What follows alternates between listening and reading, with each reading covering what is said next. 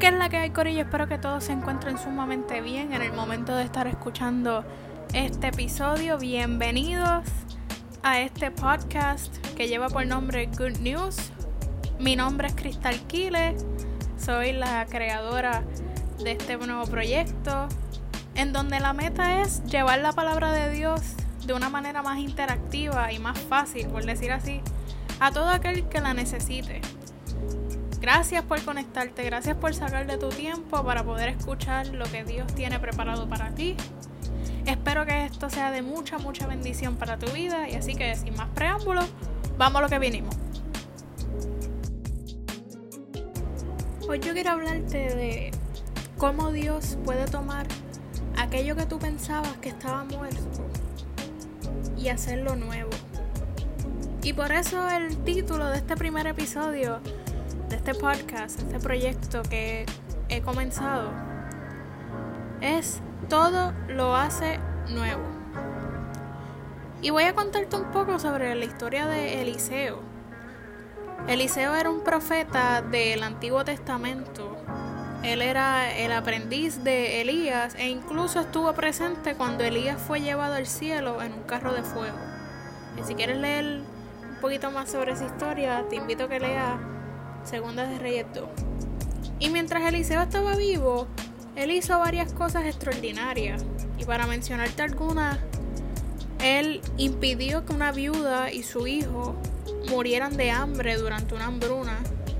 Él salvó un pueblo de morir envenenado por las aguas de un río que estaba contaminado. Y entre otras cosas. Y algo que para mí me pareció sorprendente es que en cada escenario, en cada momento que estuvo Eliseo presente, él tenía, él parecía que tenía esta forma tan peculiar de ver el potencial en las cosas que aparentan estar muertas. Era como, era como un sexto sentido, un instinto que él tenía de poder ver el potencial, de ver lo bueno de algo que parecía que estar muerto.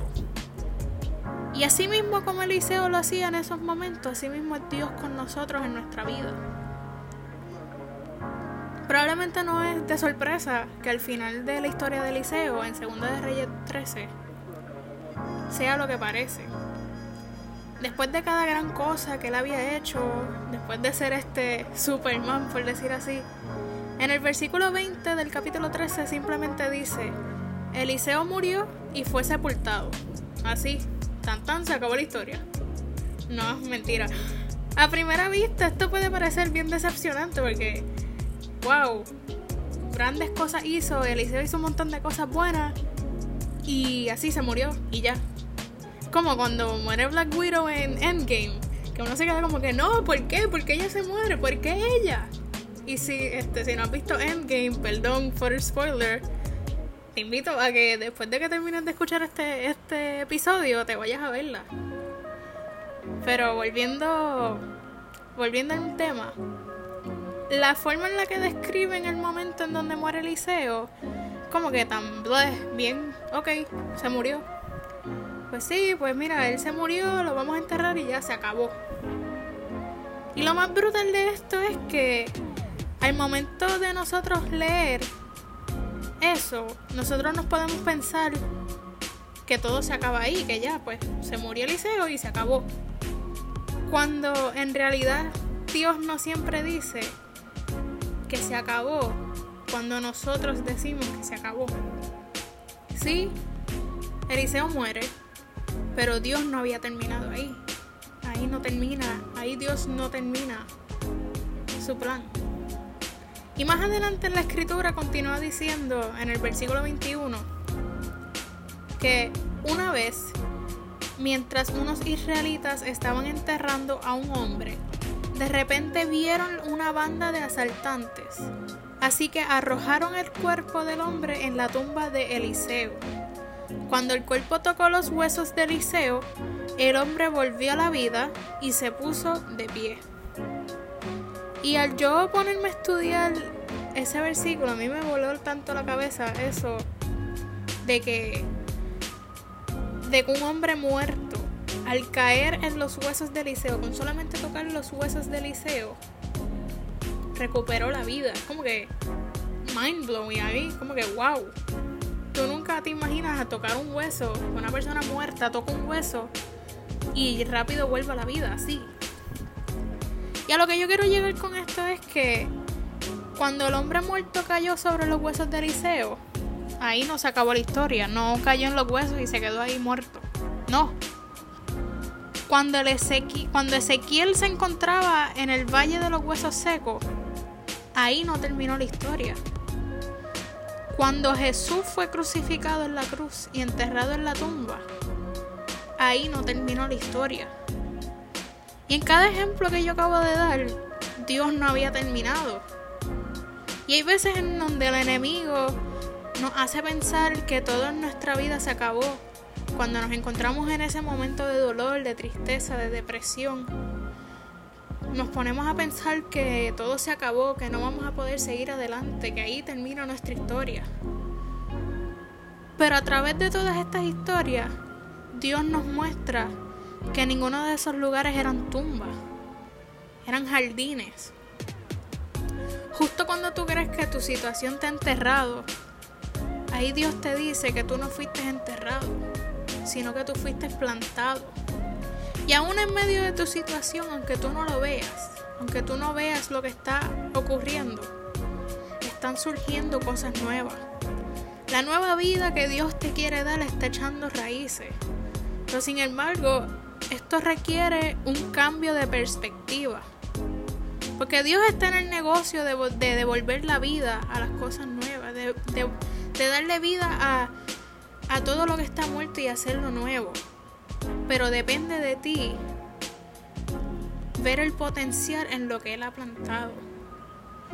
Y yo pienso que hay temporadas en nuestras vidas en donde tenemos que ser enterrados para poder florecer, para poder cambiar nuestra perspectiva de la situación, de cómo nosotros manejamos esas situaciones.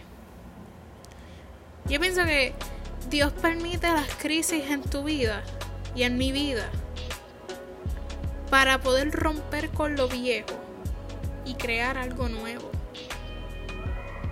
Como dice en Isaías 43, 19, ahí Dios nos dice, pues estoy a punto de hacer algo nuevo.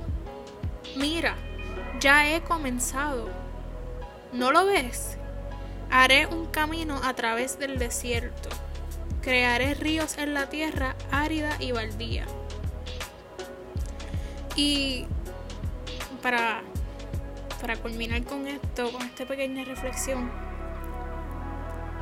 hay veces en nuestra vida en donde pensamos que nos dejamos, dejamos influenciarnos tanto por como dice el mundo, una mala noticia o una situación negativa, dejamos que que lo que dice el mundo nos afecte y no nos deje ver lo que Dios quiere hacer por nosotros. Y te quiero dar este consejo que te lo lleves en tu corazón. La próxima vez que tú te encuentres en una situación difícil, en vez de preguntarte, ¿por qué me está pasando esto? Pregúntate, ¿qué me quiere enseñar esto? ¿Qué, ¿Qué yo voy, qué, qué enseñanza me quiere dar esta situación? Que es normal que nos ocurra, yo lo admito, a mí me ha pasado varias veces, en donde cuando me encuentro en una situación difícil o una situación negativa, lo primero que hago es preguntarme, diache, pero ¿por qué me pasa esto a mí? Si yo iba de lo más bien o no sé, te vienen tanto ese bombardeo de, de pensamientos negativos. Y no nos ponemos a pensar en que cada proceso, cada, cada momento negativo, cada momento difícil, lo que quiere es enseñarnos algo nuevo.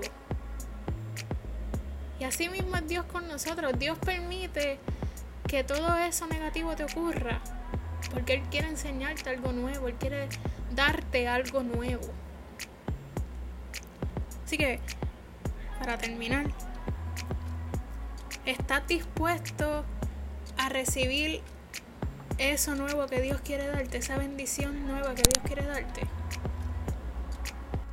Bueno, mi gente, yo espero que esta palabra haya sido de mucha, mucha bendición para tu vida.